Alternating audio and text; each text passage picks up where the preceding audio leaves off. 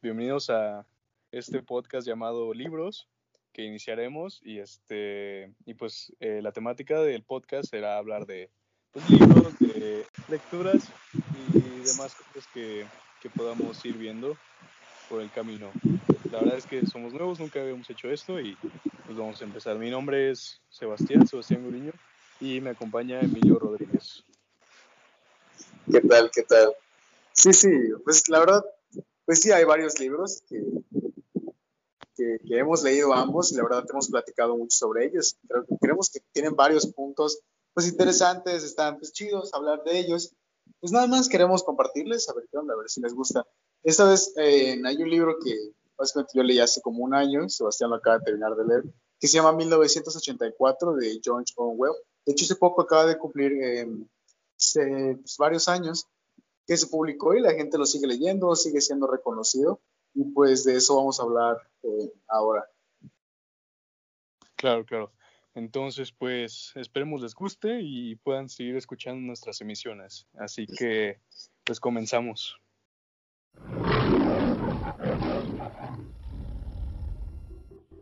As we all know, the biological and social stimulation of the family leads to private reflection outside party needs.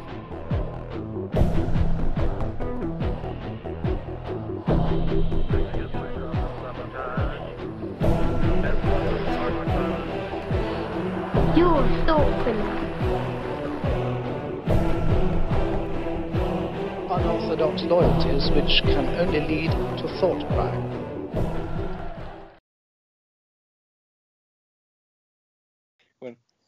Entonces, este, pues principalmente el libro, este, la trama, por así decirlo, se centra en la vida de Winston, Winston este, Smith, que vive en una sociedad, eh, bueno, más bien en un, eh, eh, en una nación llamada Oceanía, que el mundo, pues básicamente se divide en tres este, grandes naciones, que son Oceanía, que comprende casi casi América y este, casi toda América y este, y y, el Reino Unido.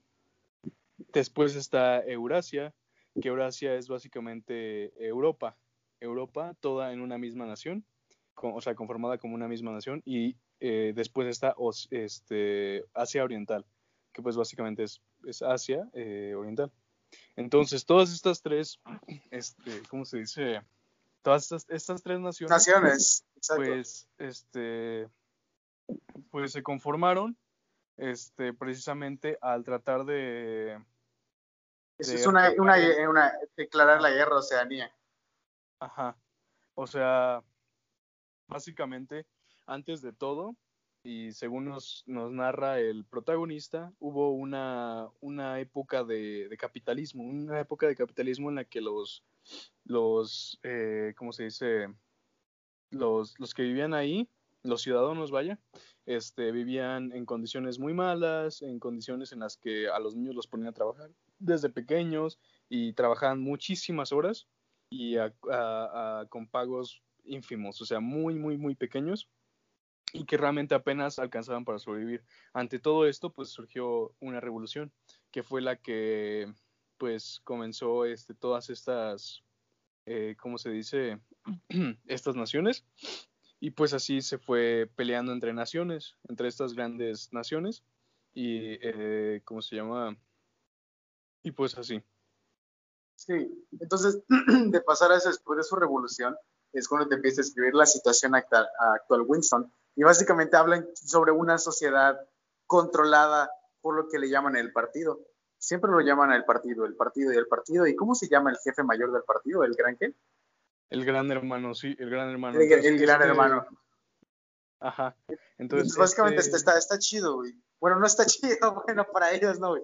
Pero, pero lo, lo que me va sorprendiendo es la manera en la que los tenían controlados y el fanatismo, por ejemplo, de algunas personas a pertenecer al partido. Por ejemplo, te habla sobre los niños, que los niños veían que si los papás se querían rebelarse contra el partido, o no, no, ni siquiera rebelarse, simplemente hacer cosas en contra o que no estaban permitidas por el partido eran capaces de, delatar a sus papás y que a estos les pasara quién sabe qué cosa. Sobre todo, ¿cómo le llaman a estos que son las cajitas de TV?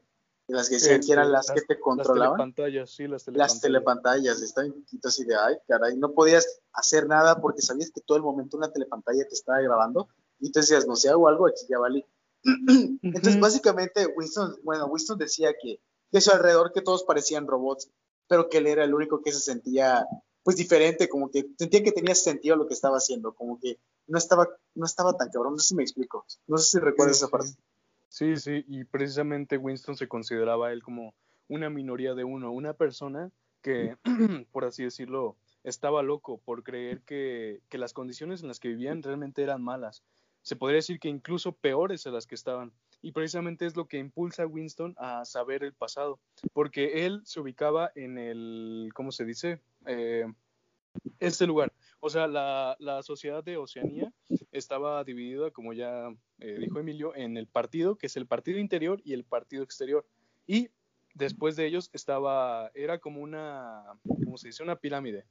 Una pirámide de clases en las que estaba el partido interior como, como máximo, que son todos los dirigentes, después el partido exterior, que eran como que los que hacían las labores del partido, los, eh, los que procuraban, en, en, algunos ministerios procuraban la paz y demás cosas, y posteriormente estaban los proles, que son pues básicamente la clase más, eh, más hasta abajo, los que Exactamente, la más jodida. Ajá. Hasta, me acuerdo, me acuerdo que, que en, las, en la parte de libro cuando pues era una parte que no estaba muy controlada y que eso le, pues, se le hacía raro a Winston.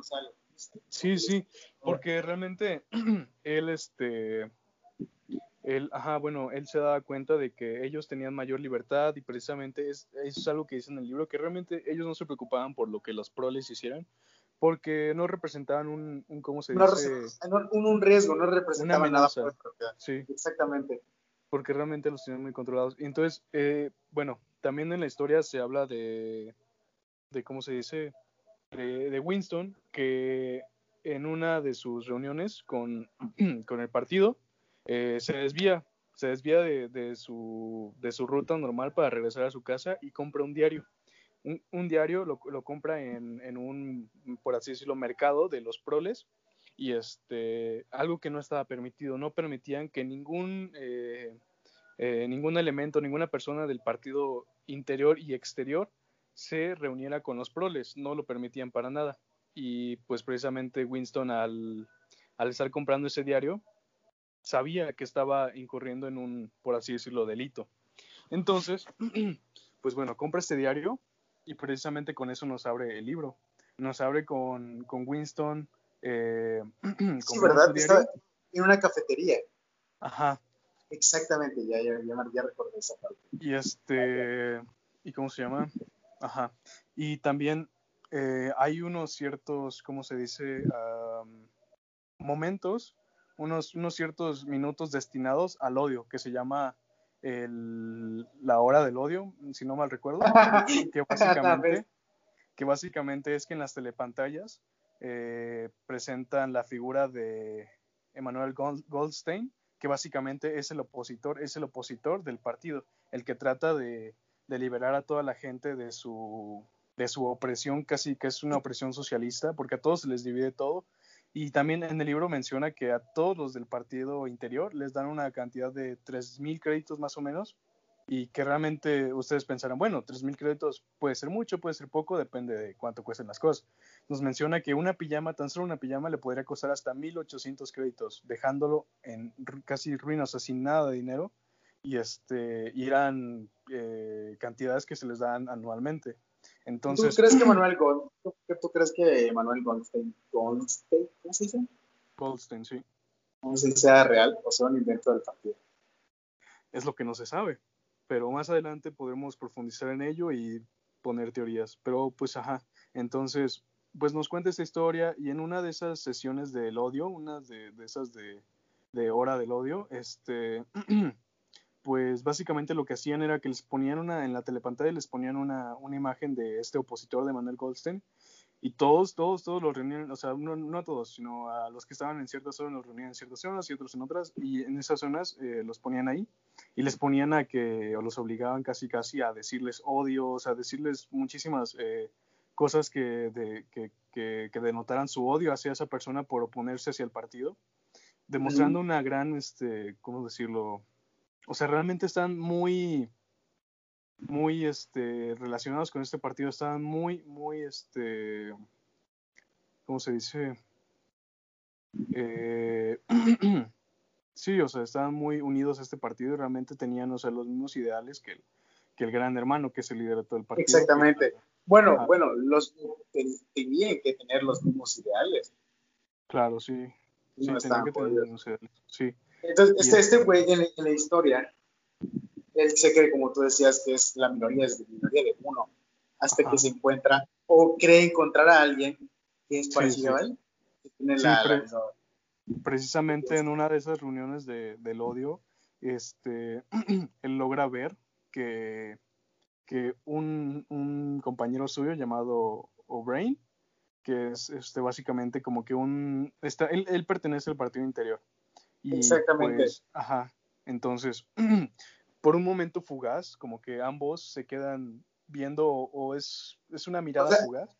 En la que Exactamente, como que realmente- entien- entienden qué onda los dos, como que ajá, dicen, es, es como "Oye, esas güey, creo que que- de que que tú- entiendo en lo que estamos, güey, y no estás y está cabrón. Sí, es como esas sensaciones que tú realmente ves a alguien y como que sientes esa pequeña conexión de decir, estamos pensando lo mismo. Y precisamente Winston no se sentía identificado con ese odio que presentaban hacia Manuel Goldstein, se sentía más bien identificado con una, una búsqueda de, de saber la verdad, de saber que realmente las cosas no debían ser así, que realmente hubo una mejor época y que quizá O'Brien sería la clave para descubrir todo eso. Exactamente. Pero, pues, güey, todos, ¿qué le- tú sabes lo que le pasó a O'Brien. Sí, sí. Pero, pero aún así. Y precisamente en este diario que tiene el eh, Winston empieza a relatar quizá, eh, bueno, todas sus inconformidades con el partido, empieza a relatar, eh, pues que realmente piensa que quizá todo es una mentira, que quizá todo es, todo es muy, o sea, que, todo tiene una, una finalidad de, de poder controlar a las, a las masas, controlar a todos. Y precisamente Winston trata de dirigir su diario hacia O'Brien, porque siente que es la única persona que realmente puede comprenderlo es la única persona que realmente tiene lo que se necesita para descubrir todo. Y precisamente Winston, Winston trabajaba en un, en un ministerio que se llama, ¿cómo se llamaba? ¿Recuerdas? No, no recuerdo, casi no recuerdo. Ok, pero era, era básicamente donde controlaban toda la información, toda, toda la información. En estos pequeños este, fosas o tipo fosas eh, tiraban los papeles que se iban desechando. Ah, sí, cualquier sí. cosa que pudiera recordar al, al, al pasado, que Al pudiera, pasado, precisamente. Lo tenían que desechar completamente. De hecho, cuando Winston estaba está trabajando ahí, tenía algo oculto en su escritorio, ¿no? ¿Qué era lo que tenía oculto en su escritorio? Ah, este, no recuerdo, pero básicamente lo importante de aquí es que a Winston le encargaba una tarea. ¿Qué tarea era esa? Básicamente, el partido lo que quería es que la verdad del pasado, si cambiaba con la del presente, fuera erradicada. Entonces a él le llegaban ciertos este, informes o ciertos números de revistas, que era el Times. Esto, se, se lleva a cabo en Londres, en la ciudad de Londres, vaya, en el año 1984. Y bueno, desde el principio también el autor nos deja en claro que ni siquiera sabe si es el año 1984 por todo el, todo el control que tienen de, de toda la información. Entonces, lo que hacía Winston es que, por ejemplo, si el partido cambiaba de opinión o decía que iba a producir en tal mes, digamos, eh, 90 mil este, pares de zapatos y al final terminaba produciendo 65 mil, lo que hacía Winston es que cambiaba esa, esa, esa emisión que dio de que iba a dar el partido 90 mil pares de zapatos y en vez de eso eh, decía que él pensaba dar 45 mil pares de zapatos, haciendo quedar el partido que realmente estaba siendo eficiente y que realmente este, pues tenía lo que, lo Sí, que sí, sí. se, comprometía a realizar.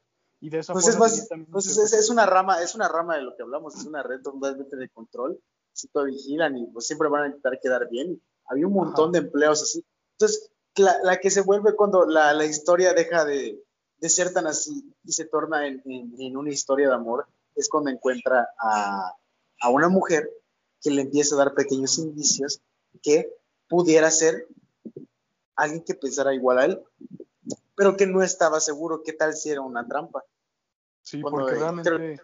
¿Cuáles eran esos indicios? Creo que le tiraba un papel o lo miraba a ver o algo así. ¿Recuerdas qué era? Sí, sí, sí, básicamente, o sea, todo esto ocurre, bueno, Winston empieza a darse cuenta de que alguien lo sigue, de que una persona lo está siguiendo. Y, Ah, sí. y este, o sea, cuando él realizaba sus reuniones, un día decidió volverse a tomar otro camino di- distinto al que toma su casa. Y en ese, en ese camino, pues se va por la ciudad y por los, las zonas marginadas, por así decirlo, las zonas de los proles. Y pues entra a una tienda, entra a una tienda donde conoce al, al vendedor, que es donde había comprado eh, anteriormente el, ¿cómo El se diario. llama? El diario. Ajá. Este vendedor se llama Charrington, nos lo dice después.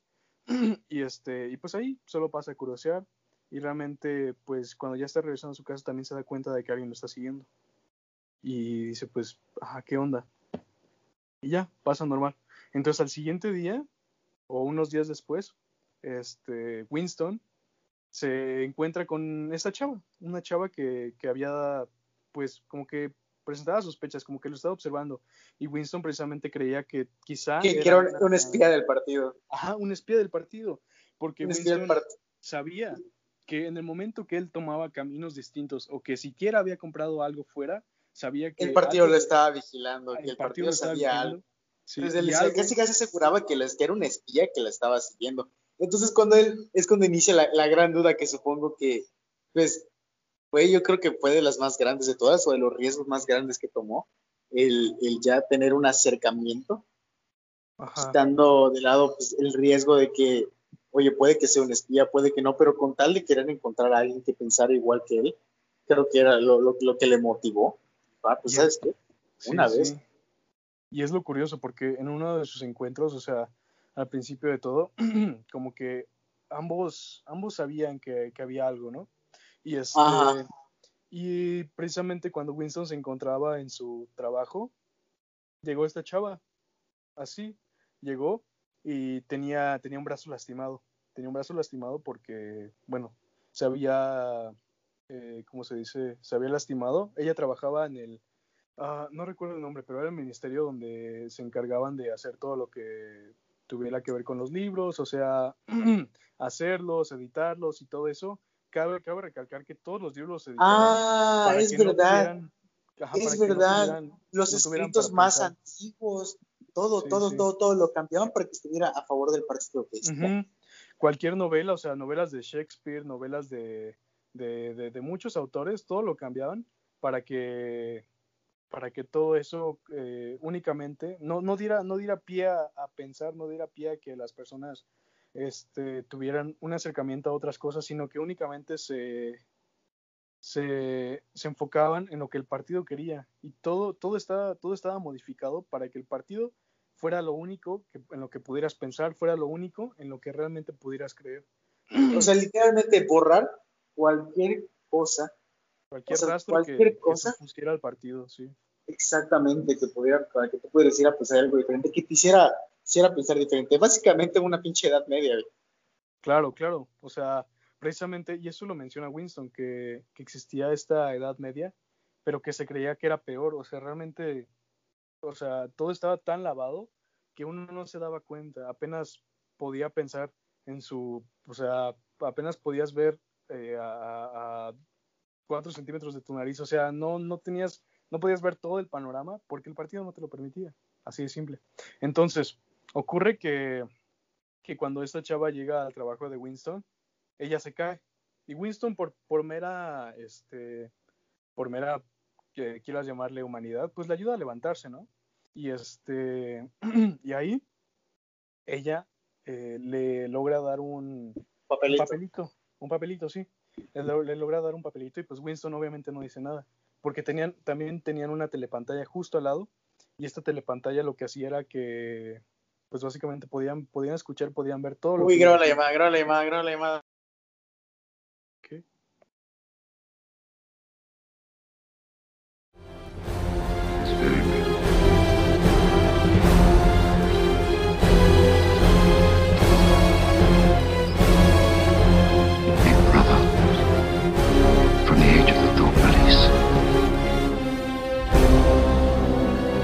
30 to 40 group, take your places, please.